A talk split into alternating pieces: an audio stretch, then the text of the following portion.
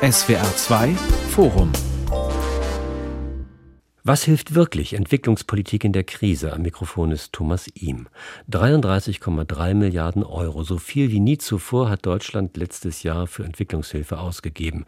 Aber Länder wie Niger, Mali oder Afghanistan zeigen, dass die Hoffnung auf eine Entwicklung zum Besseren oft trügerisch ist. Kritiker stellen sogar das Instrument der Entwicklungshilfe grundsätzlich in Frage. Aber was kann der Westen tun, um Menschen in armen und ärmsten Ländern zu helfen, insbesondere uneigennützig zu helfen? Darüber diskutieren in diesem SWR2 Forum Professor Dr. Axel Dreher. Er ist Ökonom an der Universität Heidelberg. Professor Dr. Claudia Warning, sie ist die Präsidentin der Hilfsorganisation CARE und Dr. Bonifaz Mabanza, er ist Theologe, Philosoph, Literaturwissenschaftler und im weitesten Sinne ein afrikanischer Afrika-Experte. Entwicklungshilfeministerin Svenja Schulze besucht dieser Tage Mauretanien und Nigeria. Der Putsch in Niger dürfte im Zentrum ihrer Gespräche stehen. Die Gefahr eines Krieges in der Sahelzone steht im Raum. Deutschland hat zurzeit den Vorsitz im internationalen Bündnis Sahel-Allianz. Herr Mabanza, eine Ministerin aus Europa, deren Job es ist, Geld zu verteilen, ein Putsch im Niger und die afrikanische Wirtschaftsgemeinschaft ECOWAS, 15 Staaten, deren Kritik an den Putschisten ähnlich groß ist wie ihre Hilflosigkeit. Wie passt das alles zusammen? Ja, das passt zu, zu, zu Lage der, der, der Zeit in, in der Welt. Ich meine, dass äh, die Situation in, in der Sahelzone schon äh, besorgniserregend war, auch vor dem Putsch in Niger, ist, äh, ist bekannt. Ähnliche Entwicklungen wie in Niger haben wir zuvor in Mali, in Burkina Faso beobachtet. Vor kurzem haben wir Unruhen im Senegal beobachtet, äh, einem Land, das äh, als stabil gilt, äh, von den Institutionen her, auch von politischen Prozessen her. Ich glaube, das Ganze gibt zu, zu, zu, zu denken. Es gibt vor allem zu denken, weil, wie Sie auch eingeführt haben, Entwicklungen, wie wir sie jetzt haben in der Sahelzone, wie wir sie auch in Afghanistan davor gehabt haben, zeigen, dass äh, es sehr viele Akteure sind, die bemüht sind, Probleme zu lösen, aber dass manchmal viele dieser Akteure an falschen Schaltstellen drehen. Und das äh, führt genau zu solchen Situationen, die ein bisschen unerwartet äh, erscheinen, äh, erscheinen, aber im Grunde genommen sind sie erwartbar. Frau Warning, Hilfsorganisationen, NGOs wie CARE engagieren sich in der Nothilfe und es ist offensichtlich, wenn Menschen in existenzielle Not geraten, soll man ihnen helfen. Egal, ob die Katastrophe im Ahrtal oder in Afrika geschieht. Entwicklungshilfe wiederum, die sollte die Länder in die Lage versetzen, sich selbst zu helfen. Warum funktioniert das so schlecht? Ich würde mal behaupten, dass es nicht grundsätzlich schlecht funktioniert. Das ist immer eine Frage, welche Erwartungshaltung hat man daran. Wenn wir davon ausgehen, dass die Entwicklungszusammenarbeit, die Entwicklungspolitik tatsächlich Länder als gesamtes System stabilisieren und in eine Entwicklung führen soll, würde ich sagen, ist das eine völlige Überforderung des Politikfeldes Entwicklungszusammenarbeit. Äh, wir müssen uns nur mal angucken, wie groß die Zahlen eigentlich sind, die da zur Verfügung stehen und dann zu gucken, wie groß ist das Problem und was kann man dann eigentlich bewirken. Sie wissen, wir haben rund eine Milliarde, etwas weniger als eine Milliarde Menschen, die unterhalb der absoluten Armutsgrenze leben und nochmal weitere etwa zwei Milliarden, die unterhalb der Armutsgrenze liegen. Drei Milliarden Menschen. Und ein Budget von rund 200 Milliarden Dollar jährlich weltweit, wenn Sie das auf pro Kopf umrechnen, kommen Sie auf 100 Euro pro Kopf.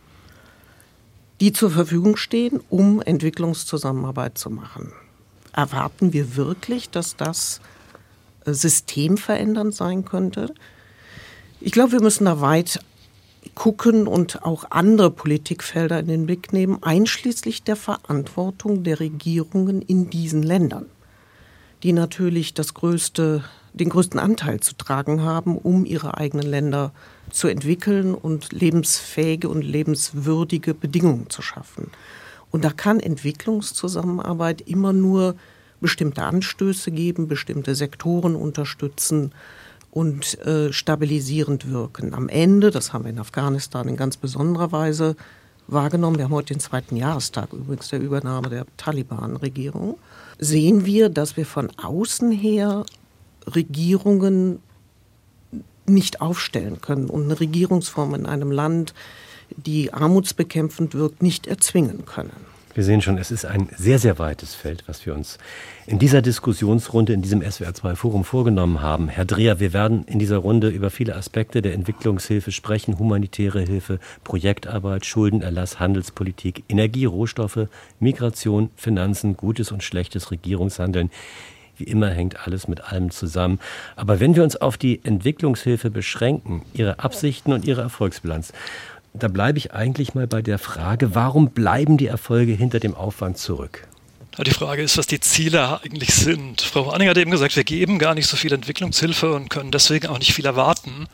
Das sehe ich ja anders. Es gibt aus meiner Sicht wenig Sinn, das pro Kopf auszudrücken. Wir müssen uns angucken, was einzelne Länder bekommen. Niger beispielsweise relativ zum BIP bekommt etwa 9% an Entwicklungshilfe. Das ist viel Geld sich noch dazu anguckt, dass die Gelder auch innerhalb der Länder nicht gleich verteilt sind, sondern in bestimmten Regionen mehr geht und in andere weniger, dann könnte man hier schon erwarten, dass man da auch messbare Erfolge für vorweisen kann. Und einer der Hauptgründe aus meiner Sicht, warum man das nicht beobachten kann, ist, dass die Ziele der Geber andere sind, als man landläufig annimmt. Ja, eigentlich sollte Entwicklungshilfe hauptsächlich darauf abzielen, Menschen aus absoluter Armut zu bringen, Länder langfristig zu entwickeln. Tatsächlich geht es aber oft um Ziele der Geber. Unsere eigene Ministerin ist da sehr offen. Also wenn man sich die, die Reden zur Afrika-Strategie von Frau Schulze anschaut, dann findet man da Dinge wie Afrika wird immer wichtiger, Afrika hat Ressourcen, es geht um erneuerbare Energien, es geht darum, Migration zu bekämpfen, es geht darum, Sicherheit zu schaffen, darum, Terrorismus zu bekämpfen. Das sind die Hauptziele der Geber, auch die Hauptziele Deutschlands. Und insofern muss man sich angucken, wenn man Effektivität von Hilfe fair bewerten möchte, inwieweit man bei diesen Zielen Beiträge leistet. Und wenn das es um heißt, knallharte Interessen geht, dann sollte man doch umso mehr erwarten, dass das Investment sich auszahlt.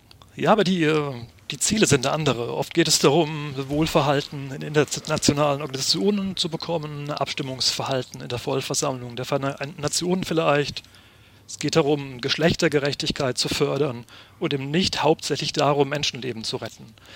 Und die Untersuchungen, die hinterher die Effektivität der Hilfe messen, die fokussieren aber hauptsächlich darauf, inwieweit werden Institutionen stabilisiert, inwieweit wird Wirtschaftswachstum befördert, wird Armut reduziert. Wenn das aber nicht die Hauptziele sind, dann müssen wir vielleicht auch die Effektivität anders bewerten. Nämlich daran, was bringt es dem Geber? Schaffen wir es tatsächlich, Terrorismus zu bekämpfen? Schaffen wir es tatsächlich, mit Flüchtlingsabkommen dazu beizutragen, dass weniger Menschen äh, nach Europa und Deutschland kommen? Das sind andere Fragen. Und was Sie eingangs angesprochen haben, die geringe Effektivität der Entwicklungshilfe bezieht sich meistens auf diese anderen Fragen, nämlich langfristige Entwicklung.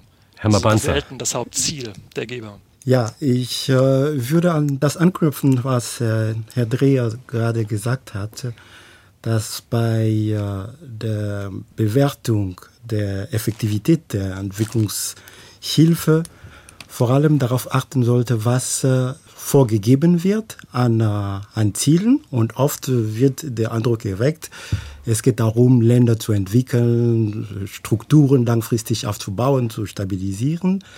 Aber Fakt ist, dass die Ziele, die wirklich im Vordergrund stehen, kurzfristig definiert sind und sie orientieren sich an Interessen der Geberländer. Und äh, ausgehend von dieser Prämisse würde ich nicht äh, dem zustimmen, was Frau Weining vorhin sagte, als äh, sie meinte, wir können nicht von außen Regierungen aufstellen. Das bestimmt nicht für alle Kontexte. Es gibt wohl Kontexte, in denen von außen bestimmt wird, wer regiert und wer nicht regiert. Und das ist äh, eine der Dimensionen der Problematik, die wir in der Sahelregion gerade haben, dass äh, Militärregime Unterstützung bekommen von der Bevölkerung, nicht nur in den, diesen Ländern, die davon betroffen sind, auch darüber hinaus, in Afrika. Das hat auch damit zu tun, dass viele Menschen den Eindruck haben, und das kann man auch belegen, dass äh, bestimmte Interessen, zum Beispiel die energiepolitischen Interessen Frankreich, dazu führen, dass äh, Regierungen, die gar keine Demokratien sind, als äh, Demokratien dargestellt und verteidigt werden Und das Ganze nur, um zum Beispiel äh, den Zugang zu Uran äh, zu, zu sichern. Und äh, die, die, die peinlichen Reaktionen dann, wenn äh, Militär aufnehmen und populistisch so auftreten, als würden sie die Interessen der Menschen im Blick äh, nehmen, das ist, äh, glaube ich, die, etwas, wovon wir lernen müssen im, im Westen. Dass wir sozusagen sehr viel von, von Werten reden, aber diese Werte werden immer unterschiedlich interpretiert, je nachdem, wo wir unsere Interessen sehen. Frau Warning, jetzt müssen Sie was dazu sagen. Ja, das mache ich gerne.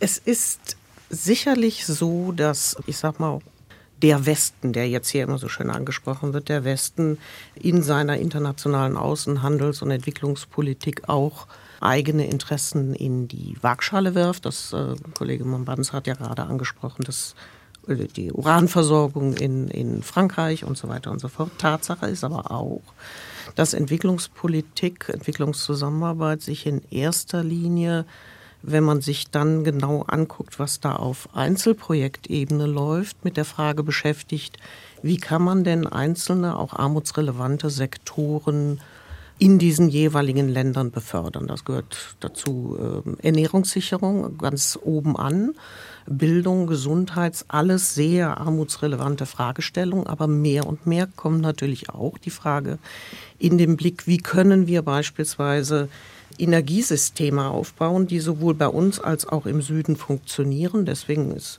beispielsweise der Sektor Energie in den letzten 20 Jahren im Bereich der staatlichen Entwicklungszusammenarbeit viel stärker geworden. Und da geht es, ich sag mal, auch um gemeinschaftliche Interessen. Wir wissen, dass der Klimawandel einer der größten Armutstreiber ist.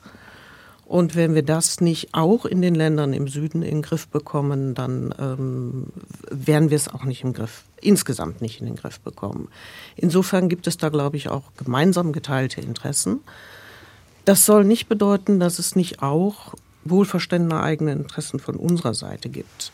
Wenn Sie sich angucken, und der Herr Dreher sagte das gerade eben, wenn man sich anguckt, wie eigentlich bemessen wird, was funktioniert, haben wir das Problem, dass wir bei einzelnen Projekten, bei ganz vielen einzelnen Projekten eine positive Bilanz ziehen können nach Durchführung dieser Projekte.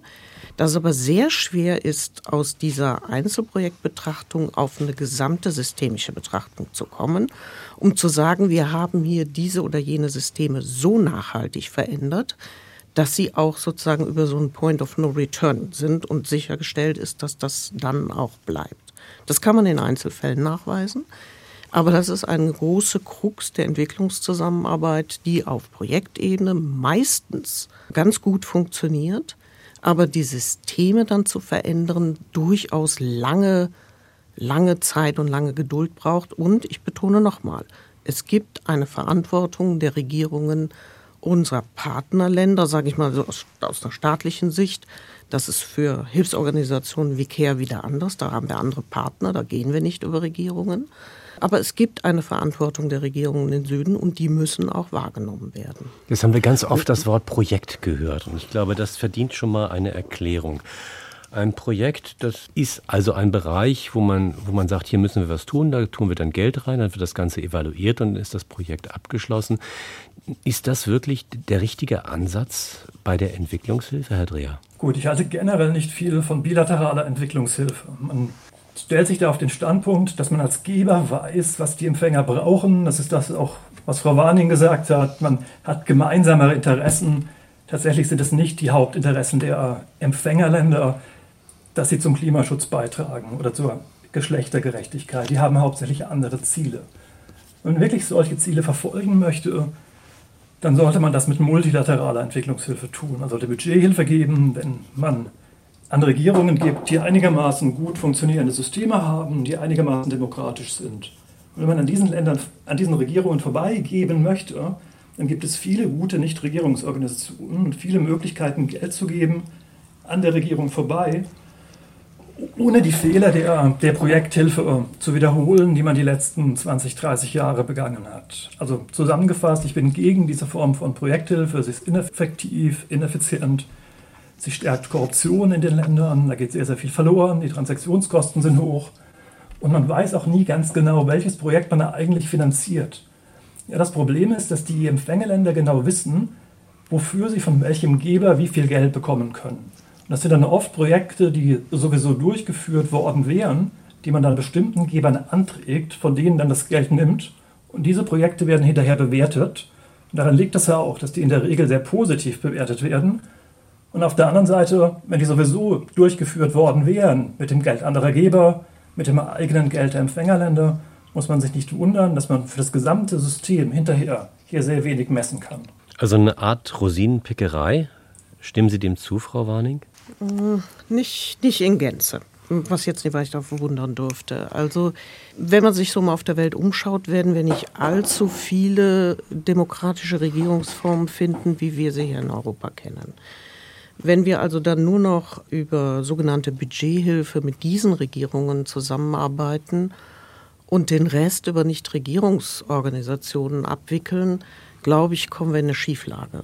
Ich glaube schon, dass es notwendig ist, auch mit den Regierungen zusammenzuarbeiten und im Gespräch zu bleiben, die eben nicht demokratisch gewählt sind, wo man sich dann sehr genau überlegen muss, wie kann man mit denen zusammenarbeiten. Herr Dreher sprach an von der, der Möglichkeit, die Mittel hin und her zu schieben.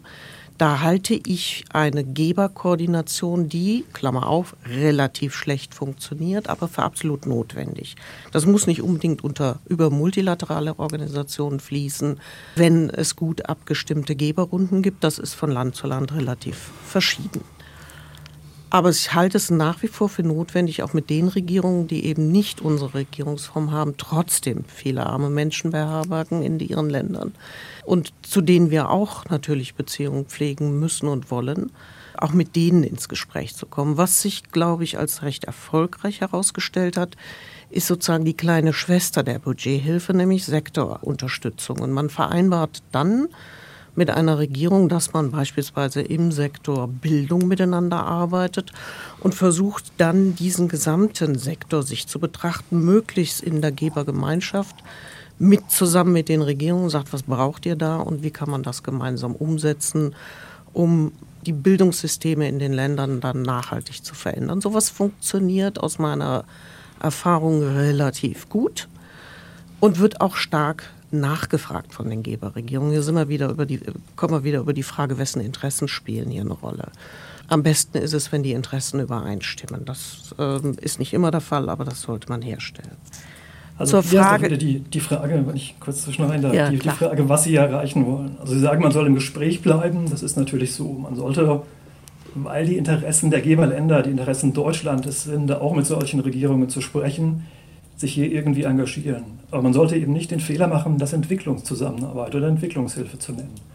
Weil wir mittlerweile Benchmarks haben. Es gibt mittlerweile Organisationen, die gibt es in Deutschland und international, die mit sehr guten Studien uns sagen können, wo wir mit wie viel Geld wie viele Menschenleben retten können. Mhm. Und dann gibt es überhaupt keinen Sinn, irgendwo äh, was zu tun für Geschlechtergerechtigkeit, wenn wir wissen, dass wir für 4.000 Dollar oder 5.000 Dollar im, im Durchschnitt in der Malaria-Bekämpfung beispielsweise oder mit Vitaminzusätzen ein Menschenleben retten, äh, retten können. Es ist wieder, wie Sie gesagt haben, die Frage, was wollen wir eigentlich? Geht es darum, als deutsche Regierung mit einer anderen Regierung im Gespräch zu bleiben? Dann haben Sie völlig recht und ich bin auch nicht der Meinung, dass man sich da völlig zurückziehen sollte. Was mich stört, ist, dass man so tut, als würde es hier im Wesentlichen um Entwicklung gehen.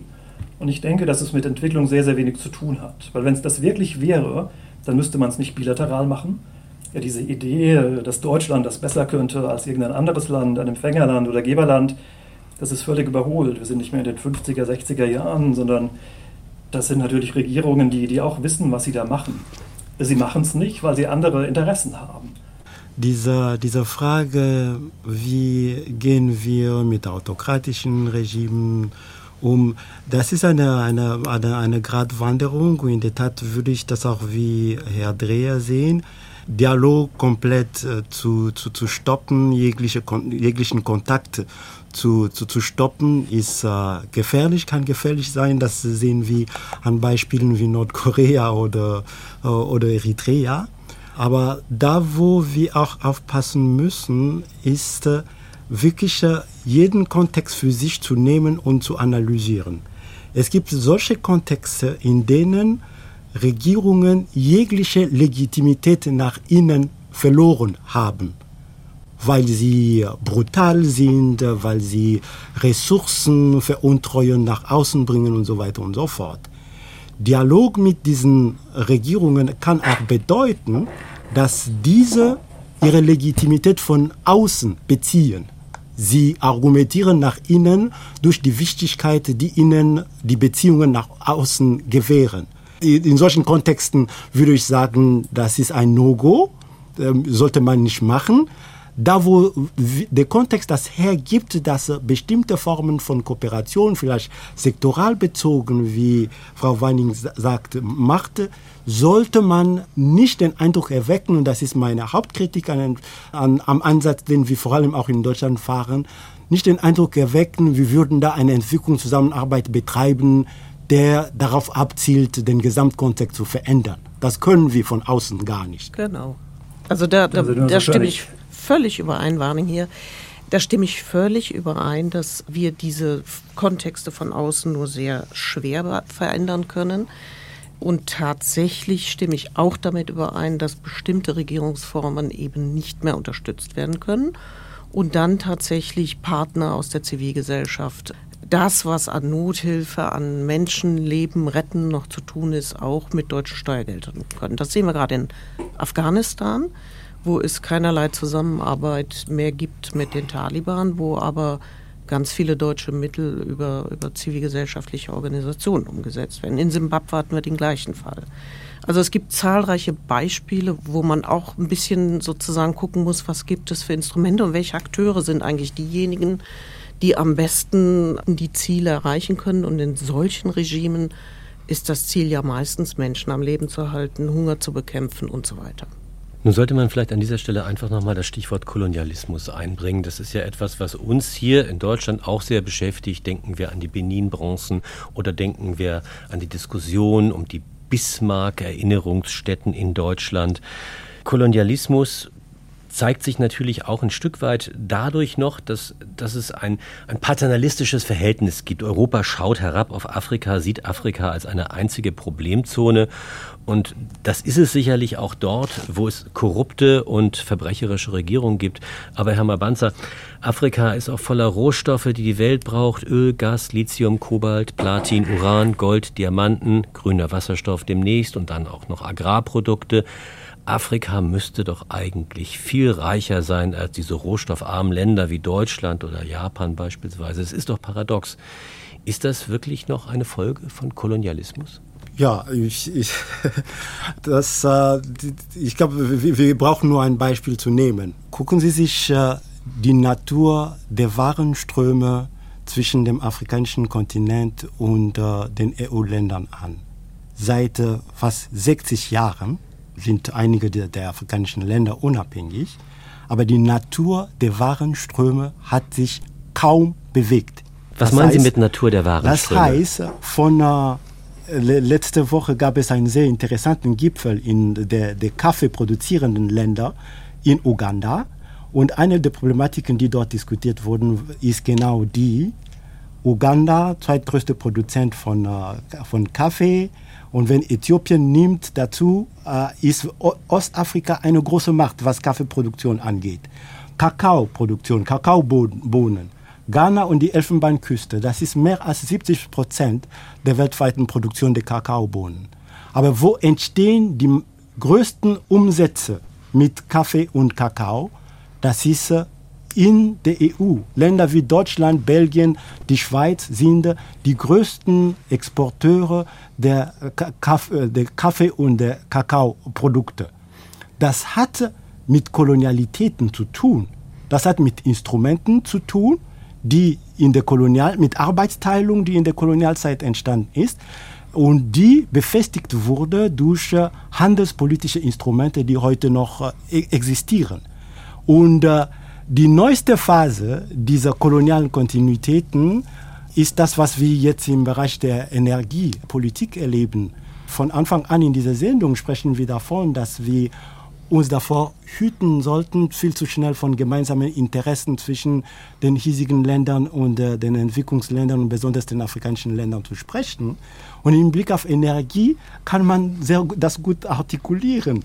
Würde man von den Interessen von einem Land wie Namibia ausgehen, würde man nicht auf Wasserstoff kommen als Lösung für das Problem de, des Energiedefizits in Namibia. Man würde sagen Sonne, weil Sonne dort äh, reichlich ist und äh, solartechnisch würde ermöglichen, dass äh, Energieproduktion und Energieverteilung auch dezentralisiert wird. Aber dass aus Rohstoffen, aus Afri die zum Teil aus Afrika kommen, erneuerbare Energien genutzt werden, um eine kostenintensive und technisch aufwendige Technologie wie Wasserstoffe zu entwickeln, um die Stahlindustrie in Deutschland zu retten, die wiederum auf Bauxit aus Guinea angewiesen ist. Das sind für mich klare koloniale Kontinuitäten.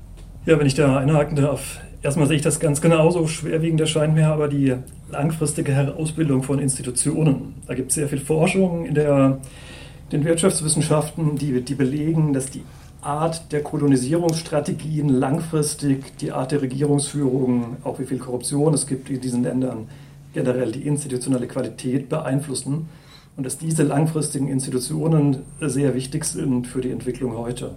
Insofern äh, sehe ich das äh, genauso, möchte aber noch betonen, dass ich diesen anderen Aspekt für, für noch wichtiger halte. Scheint ja so zu sein, dass die Handelspolitik einfach äh, knallharte Interessen vertritt, wohingegen dann die Entwicklungspolitik eher etwas ist für das gute Gewissen und die Political Correctness. Man könnte ja relativ einfach sagen, okay, ähm, im Augenblick ist es so, auf Rohstoffe gibt es einen geringen Zoll, auf verarbeitete Produkte einen relativ hohen Zoll. Man könnte auch die Zölle auf verarbeitete Produkte, zum Beispiel gebrannte Kaffeebohnen, senken und dann könnten die in Afrika aufbereitet werden und als äh, fertiges Produkt nach Europa verkauft werden. Das passiert aber nicht. Ist es scheinheilig von der EU so zu handeln? Langsam. Widerspruch von okay, meiner Seite. Gerne. Ja, es gibt für die am wenigsten entwickelten Länder die Everything but Arms Regelungen. Das heißt, die sind und dürfen zollfrei exportieren in die EU, solange es nicht Waffen sind. Da würden überhaupt keine Zölle erhoben. Das ist eine der Wahrheiten, die auch mit dazu gehören. Ich glaube, was wir jetzt noch gar nicht angesprochen haben, ist so die Frage Institution, sagt Herr Dreher, bin ich ganz bei ihm. Wie bekommen wir das denn hin, wir beziehungsweise die Länder in Afrika, wenn wir uns mal auf Afrika beschränken, tiefere Wertschöpfungsketten aufzubauen und den Kaffee, den Kakao und so weiter schon so weiter zu verarbeiten, dass die Wertschöpfung im Wesentlichen in ihren Ländern passiert und dann der Export hierher passiert. Da gibt es Ansätze und aus meiner Sicht viel zu wenige. Ich glaube, wir müssen in der Zukunft in der Entwicklungspolitik noch viel stärker darauf achten und äh, sozusagen befördern, dass die Länder in der Lage sind, ihre Wertschöpfungsketten deutlich zu verlängern und zu vertiefen, ihre, ihre Verarbeitung auszubauen und das dann auch durchzuhalten, dass wir da nicht anfangen, äh, zurückzufallen mit den, mit den Zöllen. Insofern sehe ich da ein ganzes Stück Hoffnung, wenn man sich stärker auf diesen Bereich fokussieren würde. Dann müssen wir allerdings, und das ist auch klar, die Handelshemmnisse abbauen, die eben nicht unter diese Everything but Arms Regelung fällt und müssen zusehen, dass wir erlauben und entsprechend besteuern, wird nicht besteuern, bezollen äh, die weiterverarbeiteten Produkte. Der faire Handel macht es uns ja vor. Ähm, die versuchen ja sozusagen äh, solche Produkte hineinzubringen und leider ist in Deutschland immer noch die, ich sag mal, der Marktanteil fairer Produkte, fair gehandelter Produkte bei 2%, 2% plus. Da ist noch jede Menge Luft nach oben. Wider, Widerspruch ah, zum Widerspruch. Sorry. ja, genau. Hätte ich auch, aber machen Sie euch zuerst.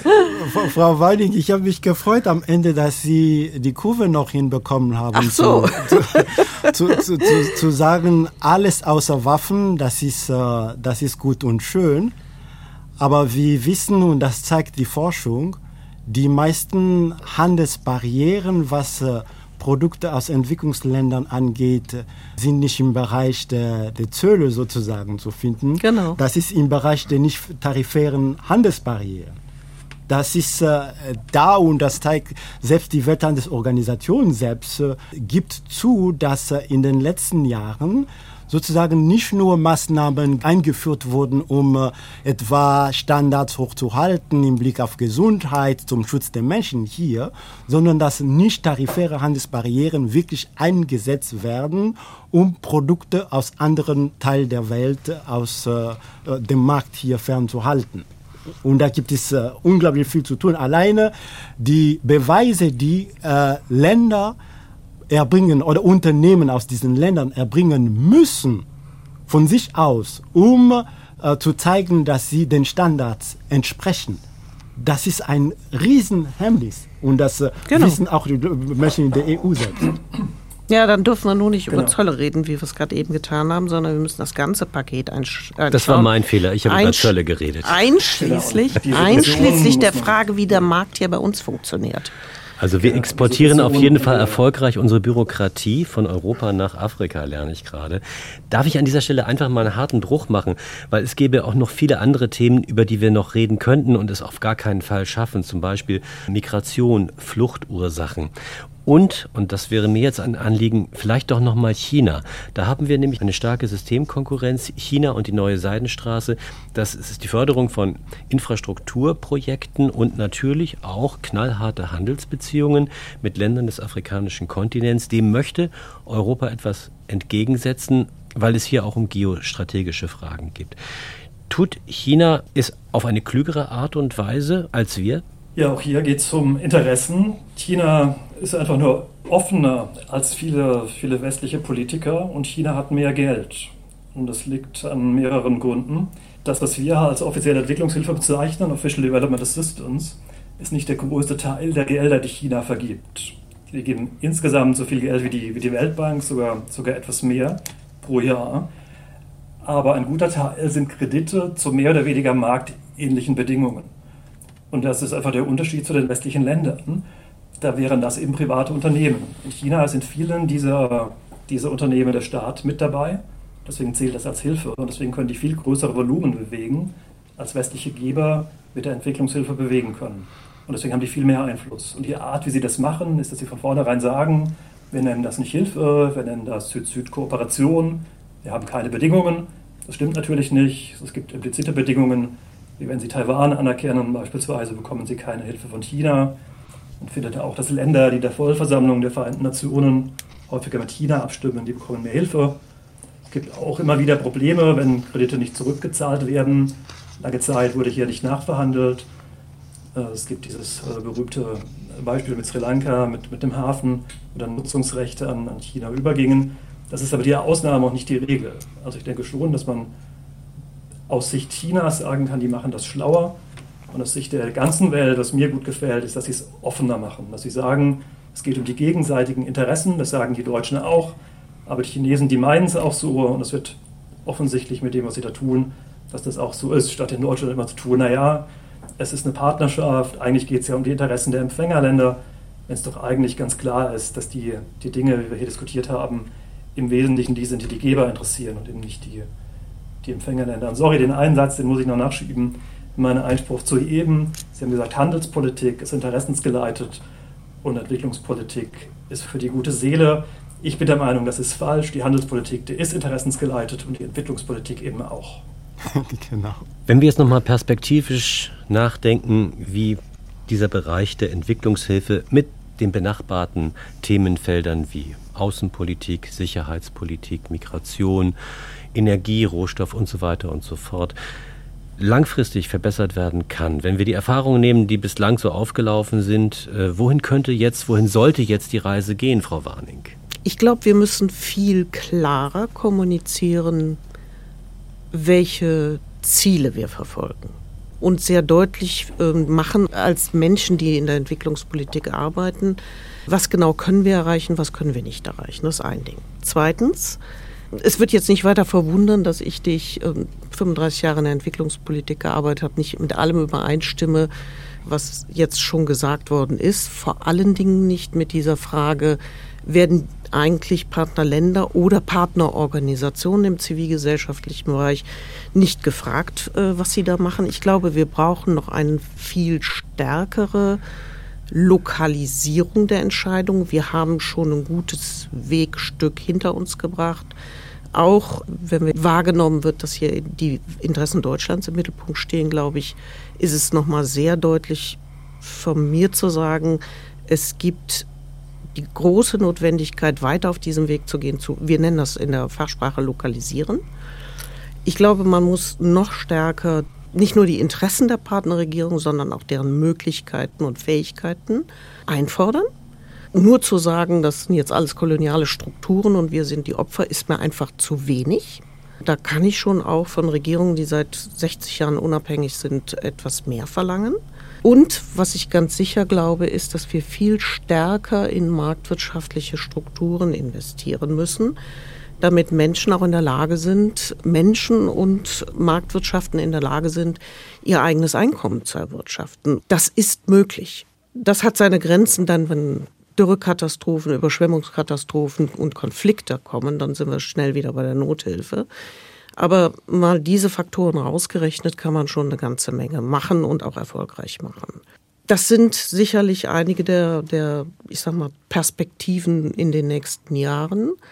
Ich bin nach wie vor der Meinung, dass, auch wenn meine Kollegen hier glauben, dass das nur im europäischen Interesse liegt, nochmal, Klimawandel ist der größte Armutstreiber weltweit. Und selbst wenn Regierungen erstmal sagen, uns brennen andere Dinge auf dem Pelz, werden sie über kurz oder lang sehr schnell diese Themen aufnehmen müssen. Herr Dreher, jahrelang, jahrzehntelang galt die UN-Zielmarke von 0,7 Prozent des Bruttoinlandsproduktes, die als Entwicklungshilfe in die ärmeren Länder fließen sollten. Bei uns liegt sie jetzt bei 0,83, also schon deutlich drüber. Was soll Ihrer Ansicht nach getan werden, damit das Geld wirksamer seine Wirkung entfaltet? Frau Warning hat eben nochmal schön gesagt, was aus meiner Sicht das Problem ist. Es klang da so durch. Wir wissen das immer doch besser als die anderen Länder. Klima ist das größte Problem für diese Länder. Das wissen die heute vielleicht noch nicht. Wir wissen es. Und deswegen ist das das, wo wir zusammenarbeiten müssen. Das ist für mich ein großes Problem. Dieses 0,7%-Ziel oder die 0,8%, die wir gerade geben, fokussiert einfach nur auf die Inputseite. Man schaut sich ja auch kein Unternehmen an und bewertet das danach, wie viel Geld sie da reinstecken, um zu produzieren, sondern man schaut sich an, was rauskommt. Und da gibt es mittlerweile sehr gute ähm, Anbieter von Evaluationsleistungen. Also beispielsweise gibt es die, äh, die Webseite GiveWell. Es gibt etwas Ähnliches auch in, in Deutschland, die nach harten Kriterien vergleichen, wo Geld das meiste bewirken kann. Ja, da werden Nichtregierungsorganisationen, die sich bestimmten Transparenzkriterien und anderen Kriterien verschreiben, regelmäßig evaluiert. Und dann kann man relativ genau mit äh, randomisierten Studien feststellen, was das Geld dort tatsächlich bewirkt hat. Und wie Frau Arning bin ich auch der Meinung, dass man mehr in dieser Richtung tun soll. Ich würde sogar einen Schritt weitergehen. Es gibt die Nichtregierungsorganisation Give Directly, die genau das macht, was Frau Warning angesprochen hat, nämlich einfach Geld verteilen. Die schauen sich einfach an, in welchen Dörf, Dörfern die Armut hoch ist, geben dann jedem Haushalt in diesen Dörfern beispielsweise 1000 Dollar einmalig ohne Bedingungen. Und es gibt sehr rigorose Wirkungsevaluierungen, die sich anschauen, wie sich das auswirkt. Es gibt andere äh, Regionen und Länder, in denen äh, ein bedingungsloses langfristiges Grundeinkommen äh, gewährt wird. Und dann kann man sich anschauen, wenn man 10 oder 12 Jahre jeden Monat eine gewisse Summe auszahlt, wie sich das dann insgesamt auswirkt. Und in der Tat wissen die Menschen meistens selbst am besten, wie sie aus der Armut rauskommen. Das Geld wird nicht versoffen oder anderweitig verschwendet, sondern in der Regel so eingesetzt, dass die Menschen, und das sind veraltet Multiplikatoreffekte, die, die ganzen Regionen profitieren davon, dass die mittel- bis langfristig aus der Armut rauskommen. Und das sind Möglichkeiten, wie man Gelder viel effektiver einsetzen kann, als wir das heute tun. Man kann lange darüber streiten, ob wir mit einem Schulprojekt oder einem Projekt zur Stärkung der, der Zivilgesellschaft so an der Grenze ein bisschen was beitragen. Wir haben auch negative Effekte. Wir stärken Korruption, wir stärken Abhängigkeit, wir äh, übergeben so ein gewisses Selbstbild. Der weiße Mann kommt und hilft und er weiß es besser als die Empfängerländer. Das hat alles auch starke negative Effekte, gegen die man das bisschen Positive auch gegenrechnen muss. Was da überwiegt, das kann ich gar nicht sagen. Ja, vielleicht ist es am Ende ein bisschen positiv, vielleicht ein bisschen negativ. Äh, wie auch immer, der Effekt ist klein. Wenn man wirklich helfen will, wenn man wirklich Menschenleben retten will und Armut überkommen will, dann gibt es diese, diese zwei Möglichkeiten, nämlich mehr Geld zu geben, wo es nachweislich hilft. Und davon herausnehmen würde ich die humanitäre Hilfe, die Frau Warning auch angesprochen hat. Hier sollte man mehr konzentrieren. Hier haben wir das Problem, dass die Nichtregierungsorganisationen oft viel zu spät kommen, dass bei einer humanitären Katastrophe, wenn die Fernsehbilder am Laufen sind, plötzlich sehr viel Geld rollt. Bis das Geld dann aber ankommt, ist es oft zu spät und der Zug ist abgefahren. Man trampelt sich gegenseitig auf den Füßen rum und schadet mehr, als man hilft. Stichwort Haiti. Hier könnten Regierungen, auch Länder wie Deutschland, mehr Reserven vorhalten, schneller helfen und in größerem Umfang helfen und dann je nachdem, ob vor Ort noch Nahrungsmittel und Material vorhanden sind, mit Gutscheinen und Geldmitteln helfen oder eben benötigte Güter bereitstellen, wo es keine Güter gibt. Herr Babanza, seitens der Länder des afrikanischen Kontinents, da hört man immer wieder Kritik oder man spürt den Widerwillen gegen die Entwicklungshilfe. Die Europäer, die Weißen reden über unseren Kopf hinweg. Haben Sie den Eindruck, dass es immer noch so ist oder dass es sich bessert? Auf Dauer gesehen, wie schätzen Sie es ein? Ist Entwicklungshilfe eher eine Lösung oder eher das Problem? Die Frage, ob äh, Entwicklungshilfe die Lösung ist, habe, haben wir, glaube ich, während dieser Sendung äh, beantwortet. Das ist äh, nicht die Lösung, kann nicht die Lösung sein. Dafür ist dieser Ansatz viel zu klein um alles an Schäden zu reparieren, was äh, durch andere Politikbereiche verursacht wird. Äh, um vielleicht auf das zurückzukommen, äh, was auch Frau Weining vorhin sagte, es wäre falsch heute im Jahr 2023, wenn jemand behaupten würde, alles, was schief läuft in der Welt, ist Kolonialismus und ist auf Kolonialismus zurückzuführen. Genauso falsch wäre es, zu sagen, Kolonialismus wäre kein Faktor mehr, das würde keine Rolle mehr spielen. Wir haben Mechanismen der Eineignung der finanziellen Ressourcen durch den Schuldendienst, durch äh, die Finanzarchitektur.